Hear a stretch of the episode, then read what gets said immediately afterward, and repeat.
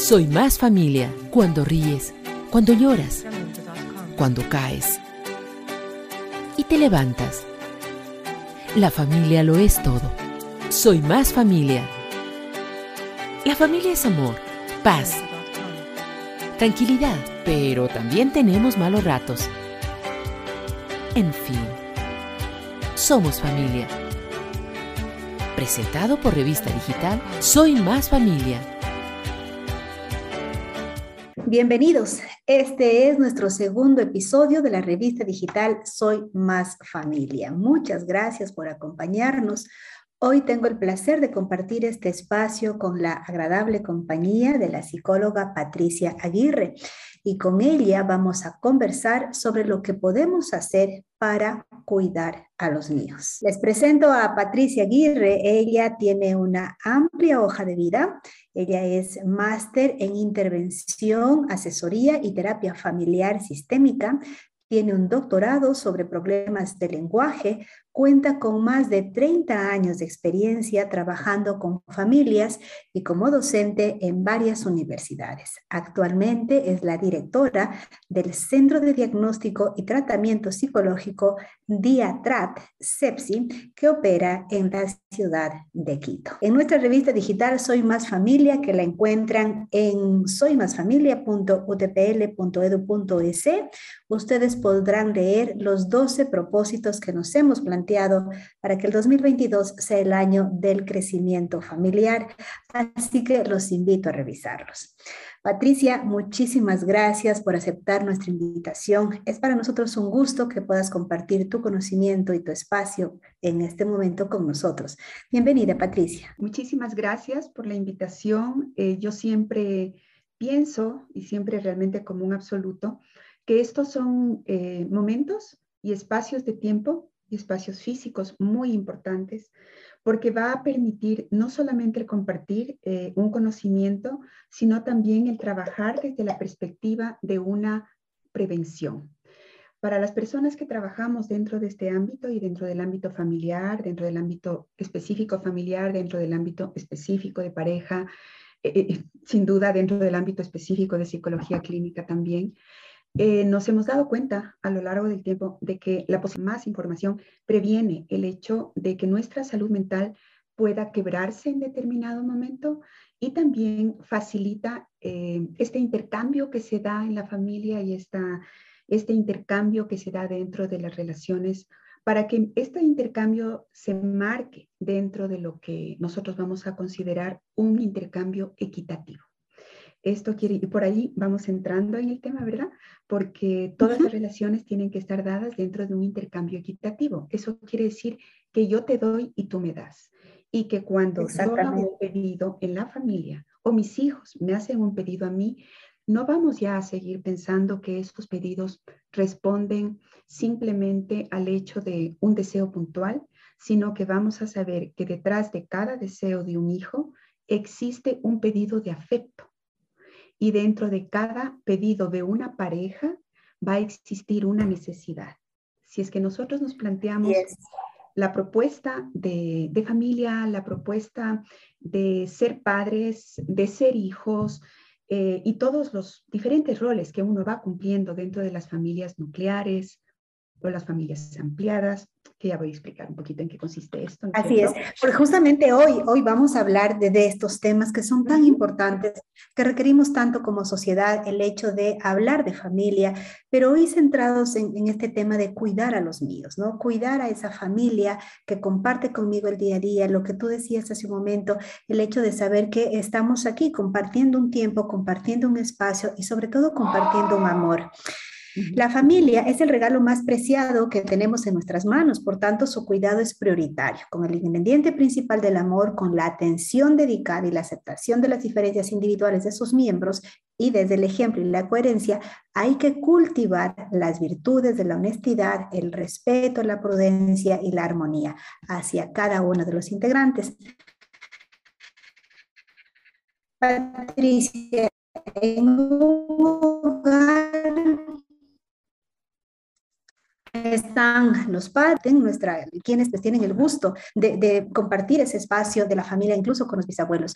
Todos ellos con diferentes formas de ser, ¿no? Justamente porque vivieron épocas distintas, apegados a un estilo de vida contemporáneo, eh, lo que sin duda pues presenta retos de convivencia y unión en, en los lazos familiares. En este sentido, Patricia, ¿Qué deberíamos hacer los padres para mantener espacios saludables sin ser invasivos, pero estratégicos? ¿Qué es lo que crees eh, tú? me parece que cuando estamos hablando, eh, tenemos varios escenarios en la pregunta que tú estás planteando y sin duda voy a tratar de dividir un poco esto para que las personas que nos puedan escuchar puedan comprender el cómo nos vamos a relacionar. Sin duda el afecto está presente, como tú mencionas, este afecto lo vamos a llamar amor. Pero dentro de este afecto existe también esta eh, condición en la cual vamos a hablar primero de familia nuclear. ¿Qué es la familia nuclear? La familia nuclear es cualquier tipo de familia que nosotros construyamos con roles y funciones definidos. La familia nuclear no quiere decir la familia tradicional, papá, mamá, niños, eh, y, y, poniéndonos un poco coloquiales, perro, gato y el resto. No, la familia nuclear implica el que exista un adulto que cuide de las crías, que en este caso son los niños. ¿Por qué menciono esto? Porque cuando nosotros estamos hablando de otro tipo de familias o tratamos de incluir a muchos miembros, nos damos cuenta de que estamos hablando más bien de un tipo de familia de corte tradicional. Hoy por hoy eso no sucede. Hoy por hoy tenemos familias de migrantes, hoy por hoy tenemos familias de abuelitos con nietos, hoy por hoy tenemos familias de mamás o papás solas con sus hijos, hoy tenemos, por ejemplo, familias ensambladas, ¿no es cierto? Que son personas, hay un índice sumamente alto de divorcios y, y personas que han enviudado, que establecen otro tipo de relaciones y que las van a convertir en familias nucleares. Dentro de esta familia nuclear que somos, las personas que estamos viviendo dentro de una estructura física, dentro de una estructura de tiempo, dentro de una estructura de afecto cotidiano, hace que adicional, pero no con la importancia vital que nosotros habíamos pensado tener, que es la familia ampliada. ¿Por qué?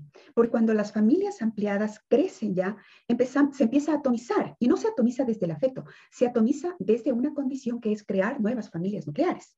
Entonces, si es que yo tengo dos hijos, esos dos hijos tendrán su pareja y, vivirán, y yo como abuela o, o familia ampliada, en ese caso, tendré que saber que yo no soy parte directa de esas familias.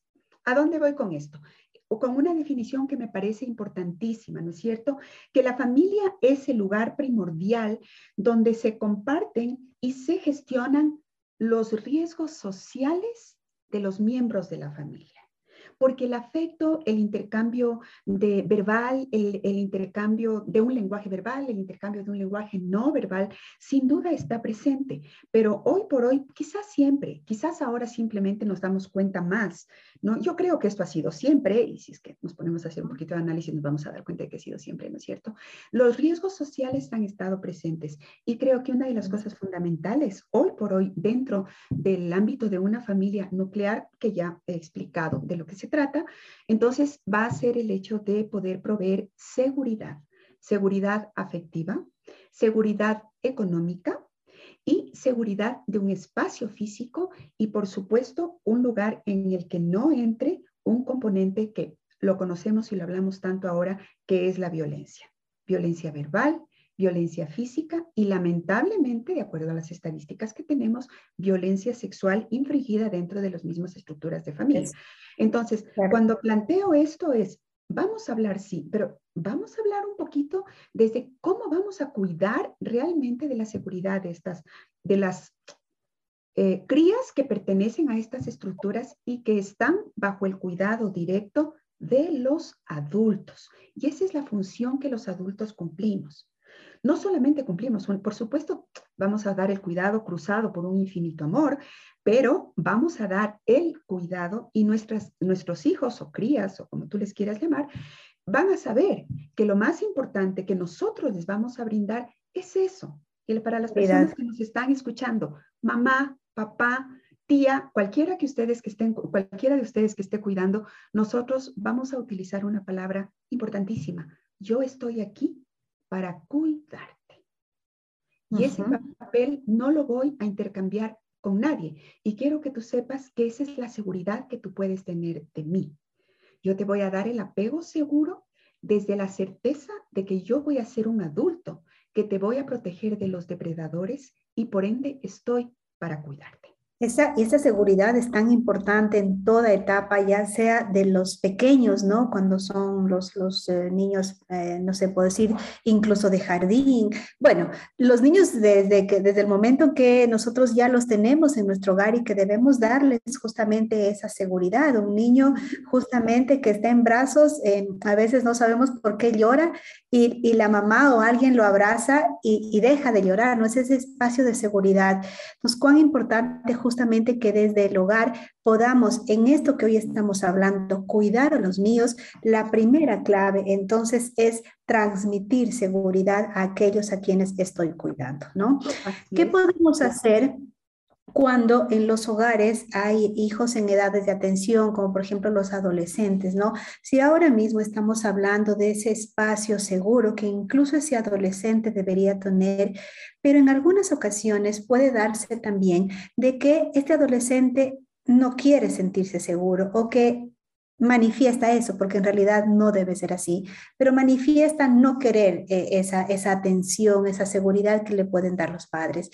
¿Cómo se puede hacer, no? Para que em, de alguna manera estamos pendientes de ellos, a lo mejor decía hace un momento, sin ser invasivos, pero siendo estratégicos de cómo poderlos llevar eh, eh, cuando están justamente en esa edad, ¿no? Esa edad fuerte de la adolescencia la edad fuerte de la adolescencia este, tiene un componente de orden neurológico bien importante y esto que voy a hablar creo que nos va a permitir a los papás el poder saber qué está pasando en esos cerebros que son cerebros inmaduros.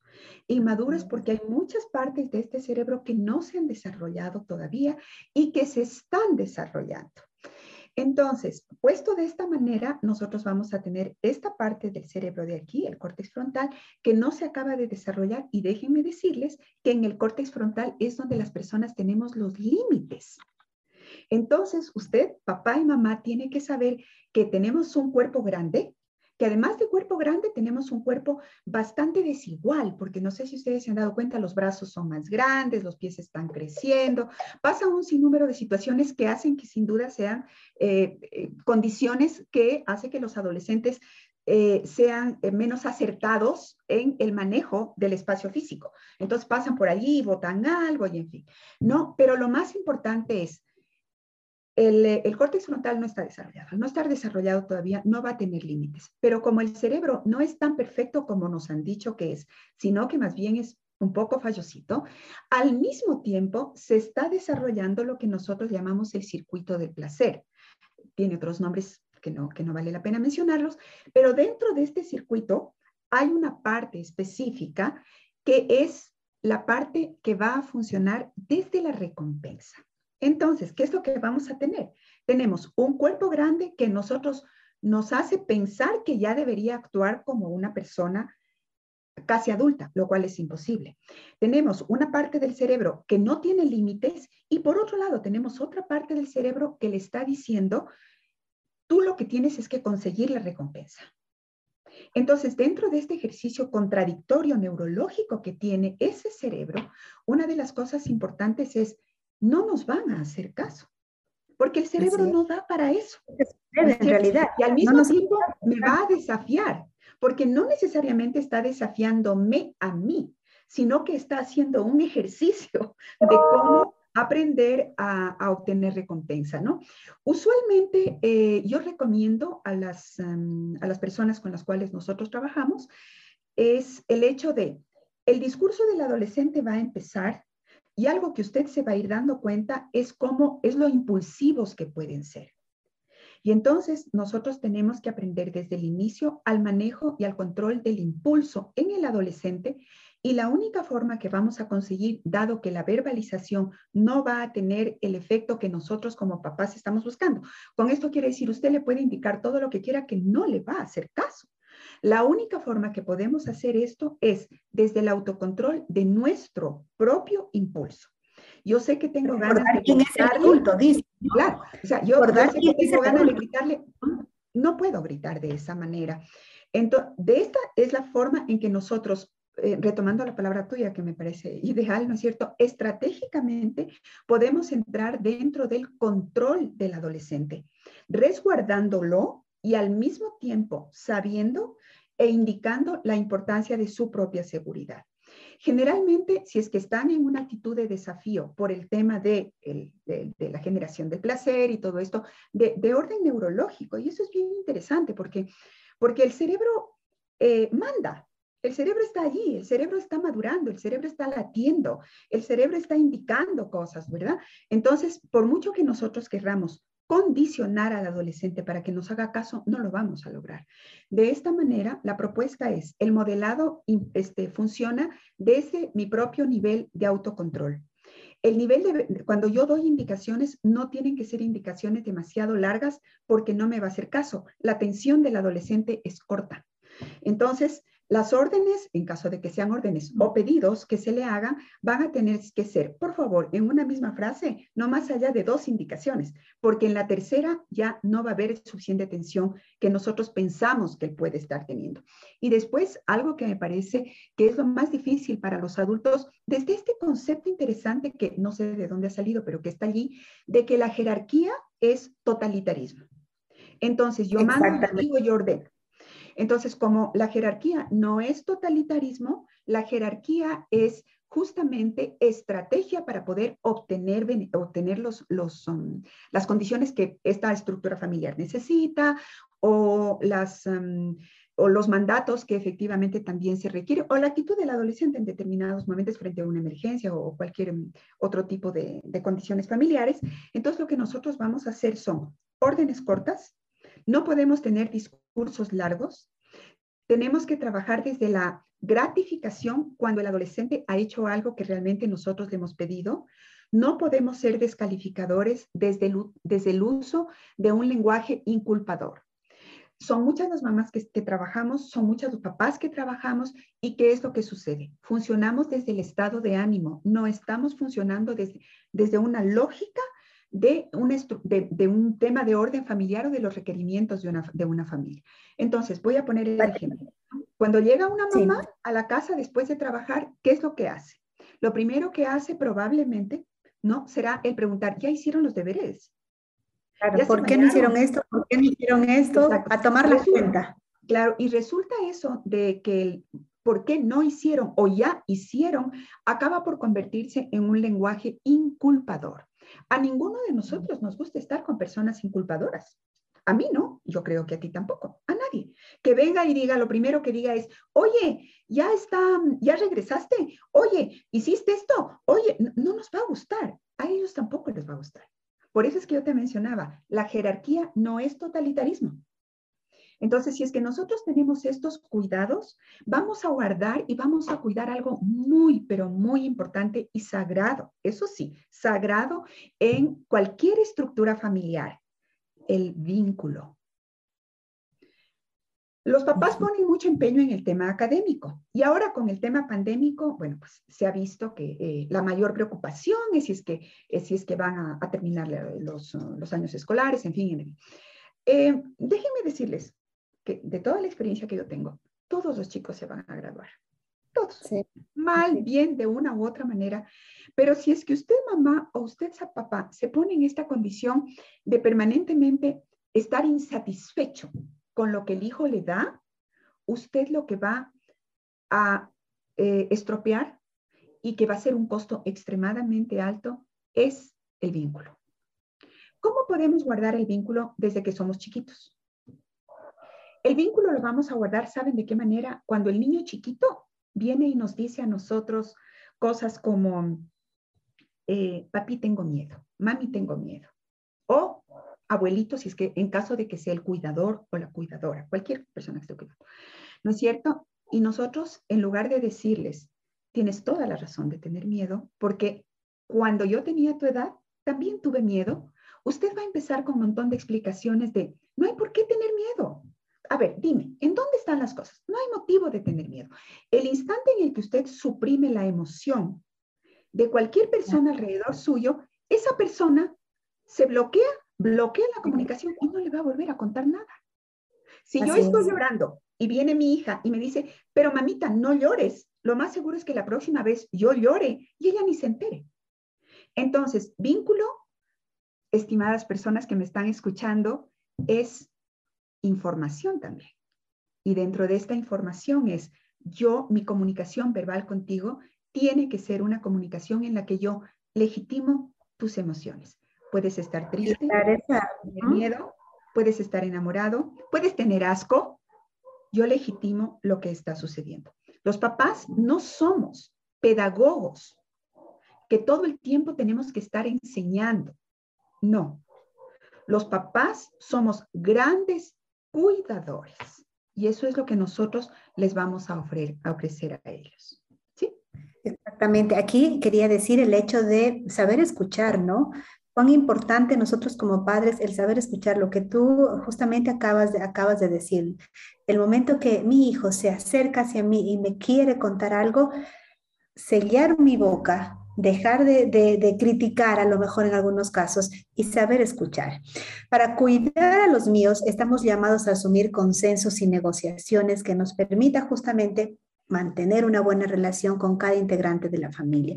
En este sentido, y, relacionado a lo que tú decías, eh, querida Patricia, es posible de pronto que la pandemia haya afectado eh, llamémosle, sí, la madurez de, los jóvenes, es decir, yo puedo tener un hijo de 18 años, pero siento que me actúa como uno de 17 o de 16.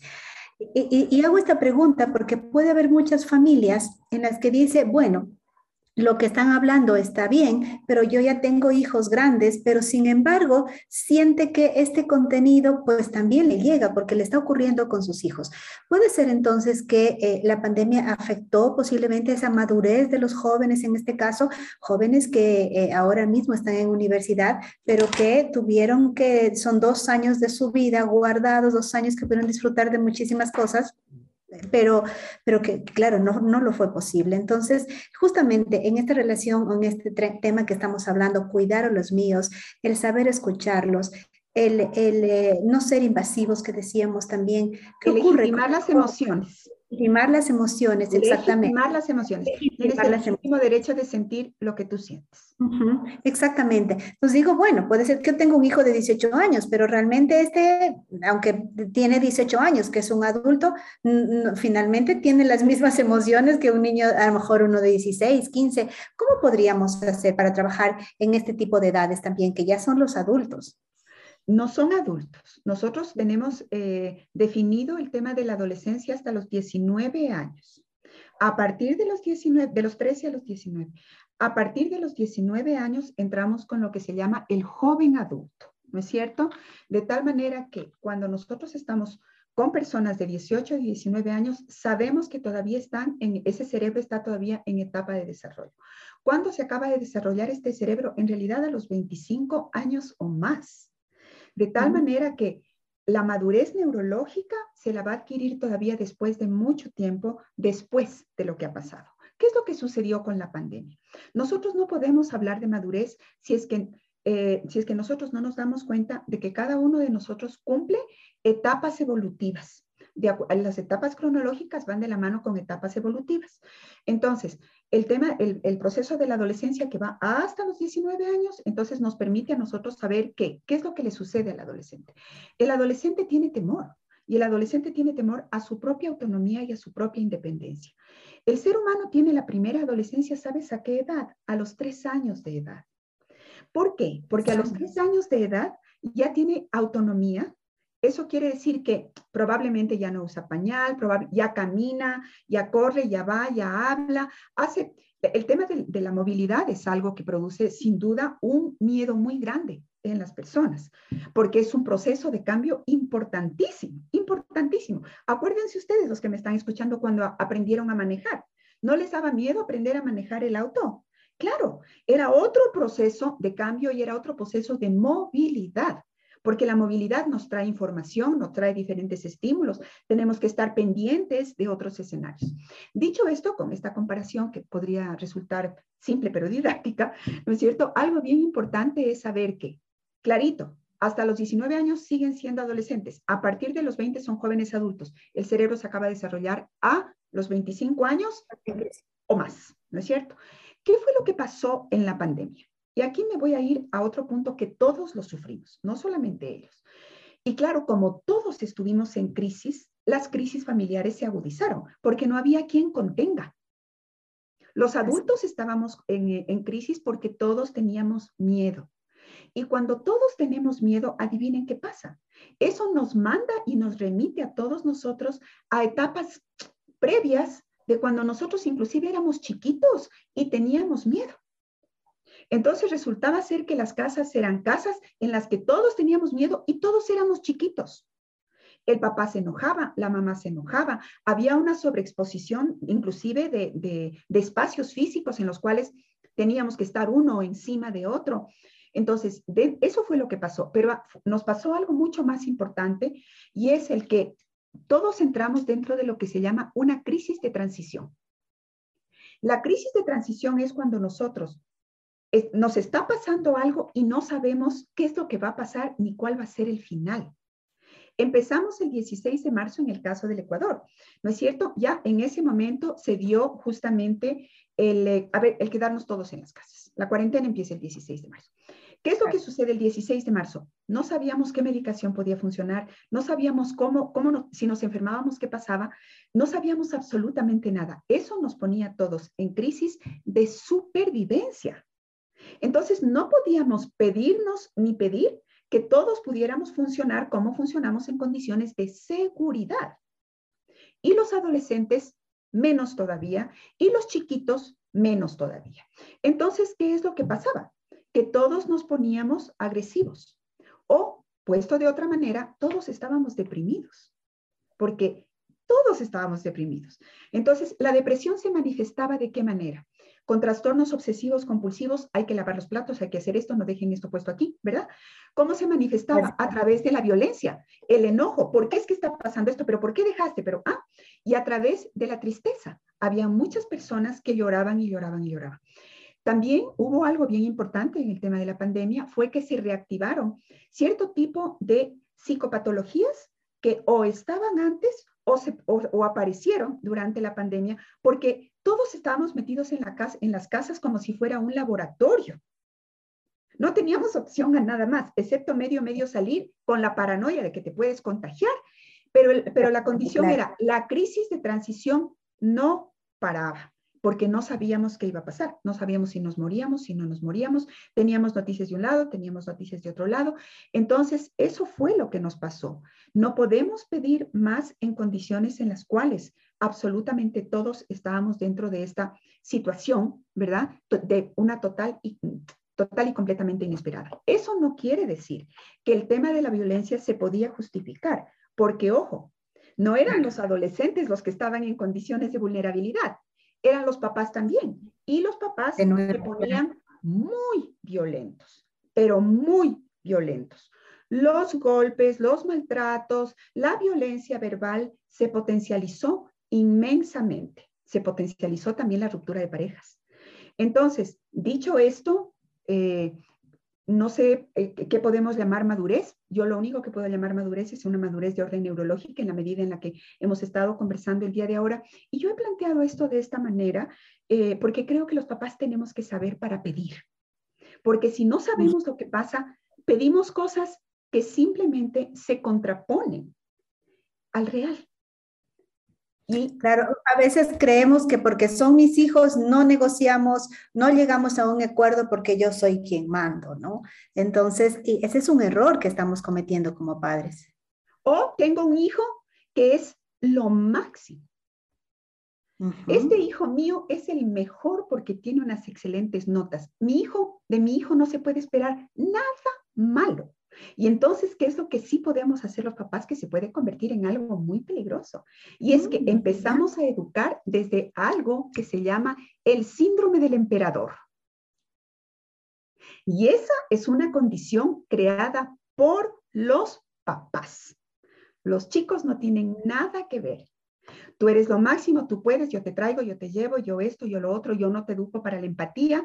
Y papá y mamá y las personas que nos están escuchando, adivinen con qué frase se, empezamos ya nosotros a crear un síndrome de emperador. ¿Saben cómo? Con frases como, tú no te preocupes de nada, mijito, mijita, aquí en esta casa, porque tú lo único que tienes que hacer es estudiar. Claro. Es un emperador, ¿no es cierto? De tal manera que cuando nosotros hablamos de estas cosas, hay ah, la otra frase que es lo máximo, tú vas a hacer lo que tú quieras en la vida, porque tú puedes ser lo que tú quieras. Señor, señora, eso no es posible. Eso no es posible porque además le comento que tenemos ocho inteligencias. Y eso va a llevar a que tengamos mayores habilidades para una cosa o para otra. Entonces, cuando yo te menciono esto es porque yo creo que tenemos que educar a los hijos y tener nuestras casas y nuestros amores, ¿no es cierto? Desde la información, porque ya no podemos seguir con este argumento de lo que pasa es que uno es mamá y las mamás no, no, no, no tenemos un guion, no tenemos un libro que nos explique. No, hoy por hoy, que tenemos tenemos al alcance tal cantidad de información. Ejemplo, lo que estamos haciendo tú y yo en este momento.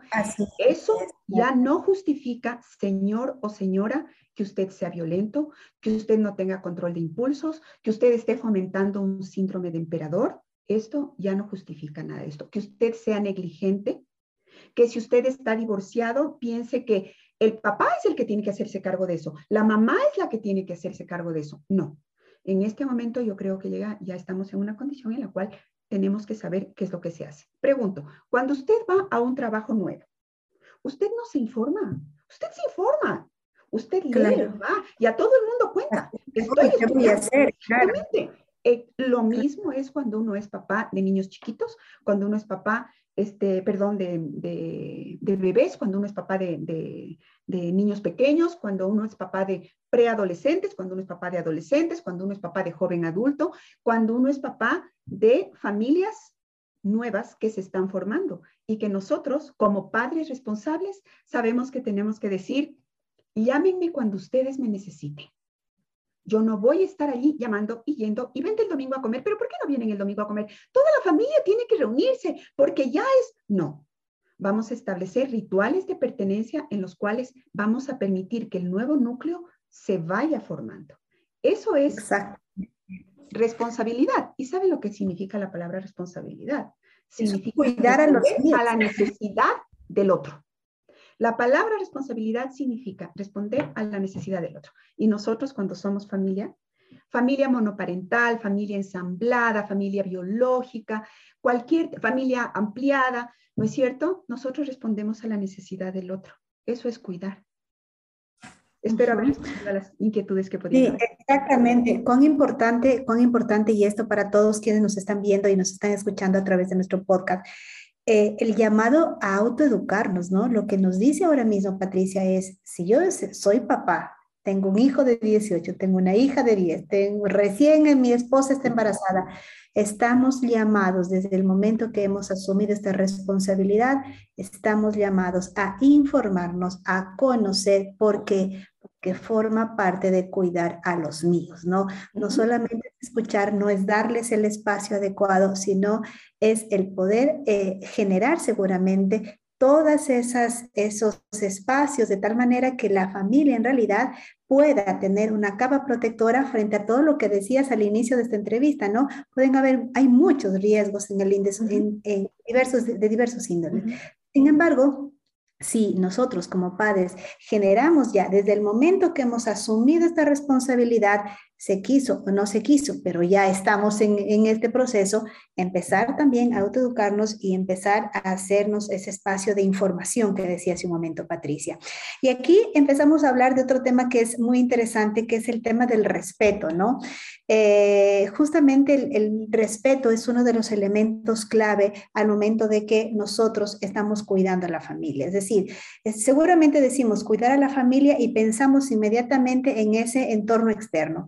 pero a lo interno, es decir, en ese hogar, hay una columna muy importante que es el respeto, ¿no? Eh, que es uno, de hecho, uno de los principales valores justamente que nosotros debemos fortalecer en la familia. ¿Cómo trabajarlo día a día en el hogar? El respeto se va a dar desde el reconocimiento o el establecimiento de normas y de límites y de jerarquías dentro de las familias sin que esto se convierta en algo que inflexible. ¿Por qué? Porque las familias tenemos etapas evolutivas. No es lo mismo una familia con niños pequeños que una familia con hijos adolescentes, que una familia con bebés. Entonces, vamos a establecer límites y normas dentro de la estructura familiar, sin duda, pero también con el exterior.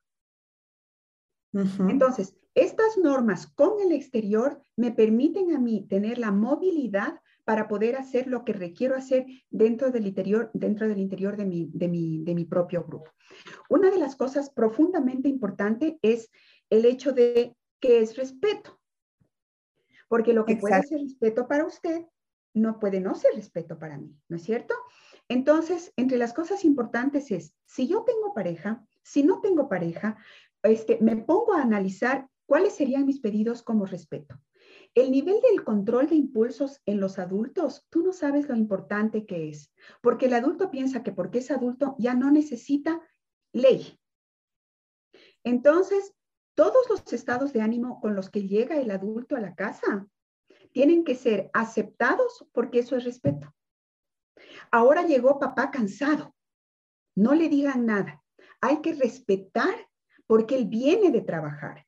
No, Papá llega a la casa cansado, pero es él y la mami los que también tienen que respetar el que están ya en otro lugar en donde los pedidos y las demandas que van, los pedidos que vamos a tener dentro de esta estructura van a ser pedidos porque soy yo el que tengo que cambiar de rol. Quizá respeto es eso, mira. Quizá respeto es darnos cuenta de los diferentes papeles que nosotros tenemos que cumplir dentro de las estructuras familiares. No es solamente no me grites, no es solamente no me veas con esos ojos. Esas son normas que van a ver y se las voy a plantear. ¿Por qué? Porque querramos o no, la familia es una, es, tiene una estructura piramidal. No podemos hacer otra cosa. Es piramidal. Y los, los, um, los adultos estamos arriba no para controlar sino para ver que todo esté funcionando bien y que efectivamente podamos estar todos seguros dentro de los cuatro aspectos que yo ya había mencionado anteriormente. Entonces, el respeto nos toca a nosotros definir. Quizás para mí respeto puede ser el que después de almorzar yo suba a mi cama y haga mi siesta y que nadie me moleste. ¿No es cierto? Entonces, somos los... Claro, ¿no? Entonces, somos los adultos los que vamos a marcar estos planteamientos. A medida que la familia se va modificando, estas normas y estos funcionamientos van a tener que irse modificando. ¿Cuándo se producen las crisis en la familia? Cuando hay un cambio de etapa evolutiva. En ese momento todos nos desconcertamos y decimos, ¿y ahora cómo se hace esto? ¿Qué es lo que se hace? Y empezamos a pelearnos unos con otros. Muy igualito o muy parecido a lo que sucede con cualquier grupo de mamíferos con los leones, con los gorilas. ¿Qué pasa con los leones? Empiezan los cachorros a crecer, empiezan a moverse más y ¿qué pasa? El león se enoja porque no sabe qué hacer. Lo mismo nos va a pasar a nosotros.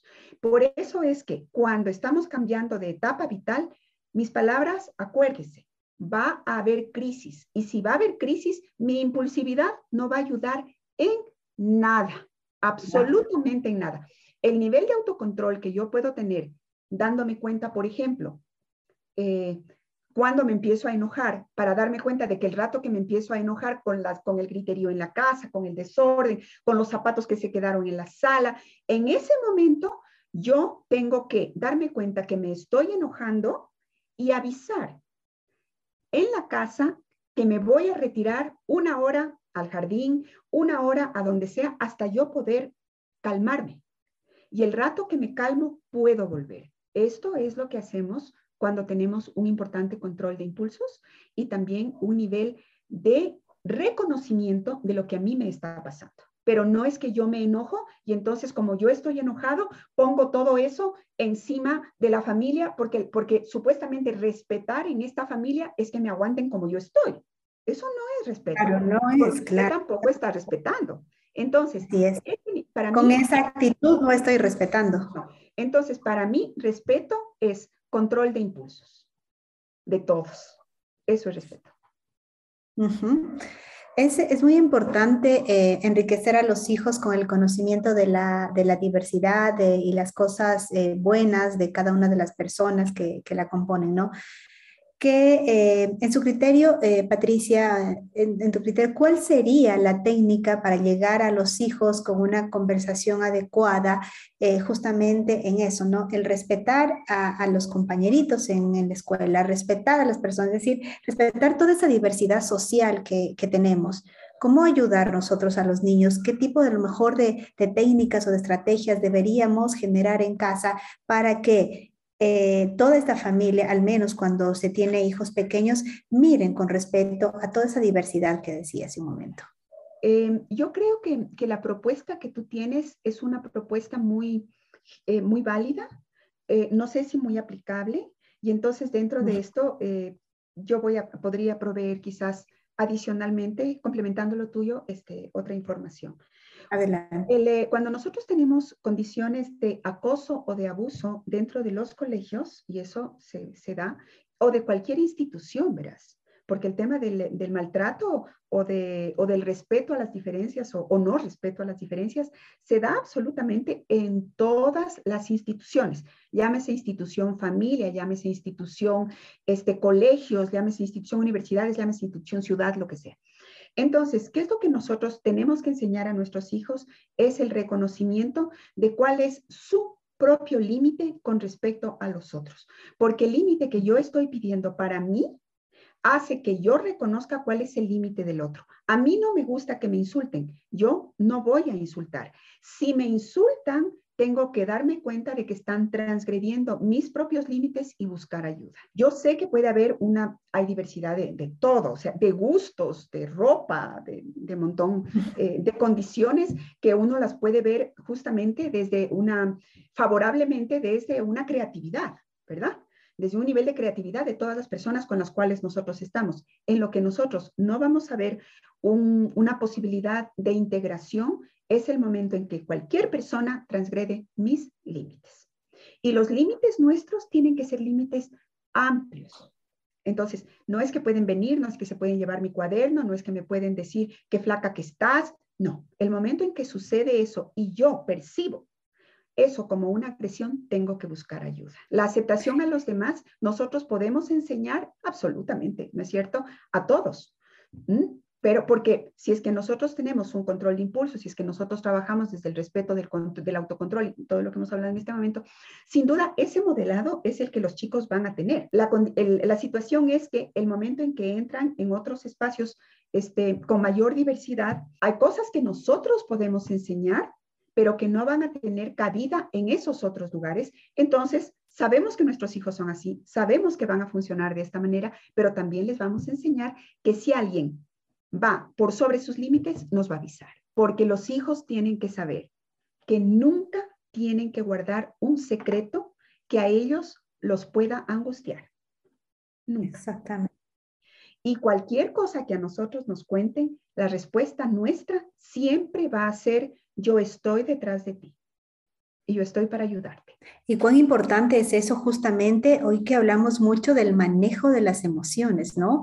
Qué importante lo que tú acabas de decir y de, hecho yo lo relacioné inmediatamente con esto de que como padres también, como ser estos, estos líderes en este caso, quienes hemos asumido la responsabilidad, pues eh, eh, ayudar a nuestros hijos también de que justamente sean ellos capaces de, manifestar cómo se sienten, ¿no? De, eso, de manifestarlo sobre todo, de que no se guarden todos estos temas. Bueno, sobre eso seguramente te estaremos invitando para, hablar de, muchísimas cosas. Ha sido genial conversar contigo, eh, querida Patricia. Mira, hace un momento justo eh, hablábamos del control de los impulsos y ese es un tema pues que a nosotros como padres es, un, es un alón de orejas también. Eh, ¿Cuál sería tu recomendación para decir a nuestros hijos, me equivoqué, lo siento? ¿no? ¿Cómo podríamos hacerlo? Quizás de la misma forma en que tú de esta, con esta, con tanto sentido y tanto sentimiento lo planteas. Discúlpame, me equivoqué. nada más. Los chicos también pueden venir donde nosotros y decir, mami o papi o abuelito o lo que sea, me equivoqué, discúlpame, ¿no es cierto? Este, te ofrezco disculpas, te pido perdón, te ofrezco disculpas. Eh, y en ese momento los papás no vamos a ver la vulnerabilidad del hijo y vamos a empezar con, ya viste, yo te dije, entonces no hay que hacer, no, simplemente aceptamos las disculpas que nos están dando y damos el perdón que nos están pidiendo. El tema de que los tiempos sean cortos es muy importante para que las relaciones funcionen. Mira que hay papás, por ejemplo, que se enojan con los guaguas y les dejan de hablar. Y les pueden dejar de hablar semanas, ¿no es cierto? y eso quizás sí vale la pena el que en algún momento que eh, podemos conversar y retomar el tema de cómo esas condiciones son condiciones de maltrato. Entonces, el autocontrol nuestro va a ser el instante en que llegue el niño, nos ofrezca disculpas y nosotros tengamos toda esta gana de empezar con todo nuestro discurso que lo teníamos listo y, no, y nos quedemos callados y digamos, ahorita no. No quiere decir que usted no va a volver a hablar con él, en absoluto. Usted va a volver a hablar con él, pero va a buscar algo que se llama la hora neutral.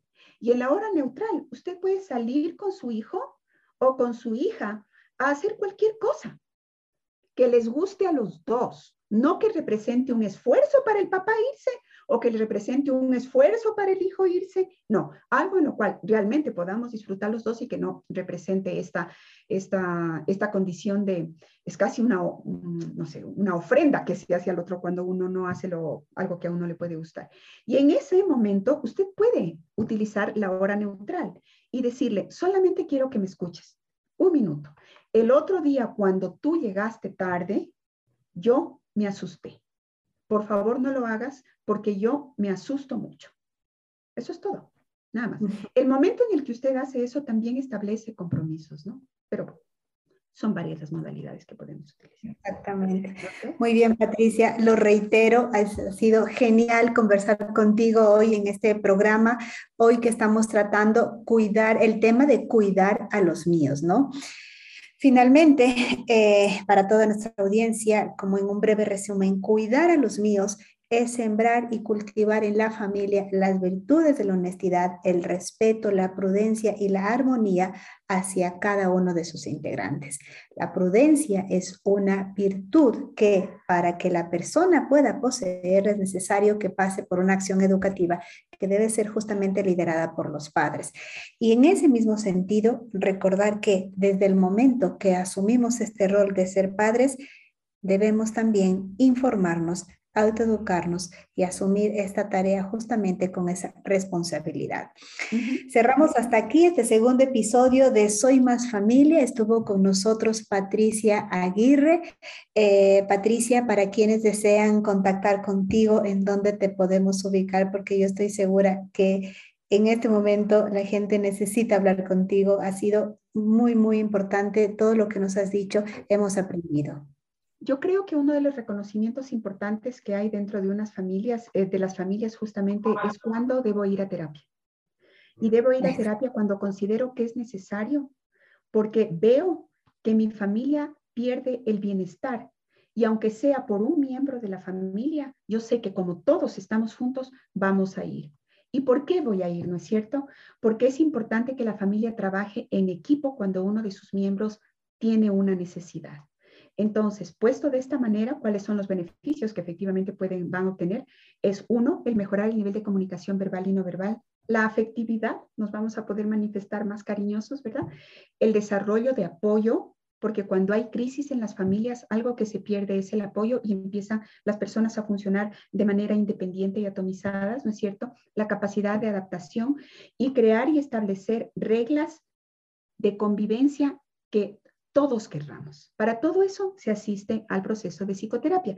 ¿Cómo nos pueden encontrar? Bueno, nosotros estamos en, las redes, este, el CEPSI está en las redes, somos varios profesionales. Nosotros consideramos que la psicología tiene que estar establecida de acuerdo a las habilidades que pueda tener un profesional por las edades que hay y también por las, las condiciones que se presentan. Y más bien yo lo que podría hacer es dar el número de teléfono en caso de que, de que alguien quisiera. Por favor, con nosotros. compártanos, por favor, el número de teléfono Compártenos, por favor. El teléfono regular es el 022-906-909. Eh, Allí se pueden contactar, eh, les van a, responder. Hay una persona que siempre está en, el teléfono. La atención nuestra es 24/7 porque también consideramos que el tema del apoyo psicológico es un apoyo que no tiene que estar eh, limitada por un horario, sino que las personas que hemos optado por tener este tipo de profesión tenemos que trabajar cuando el paciente lo requiera. Entonces, eso es lo que hay. Cuán importante, estimada Patricia. Felicitaciones a Sepsi por todo ese trabajo y por supuesto a ti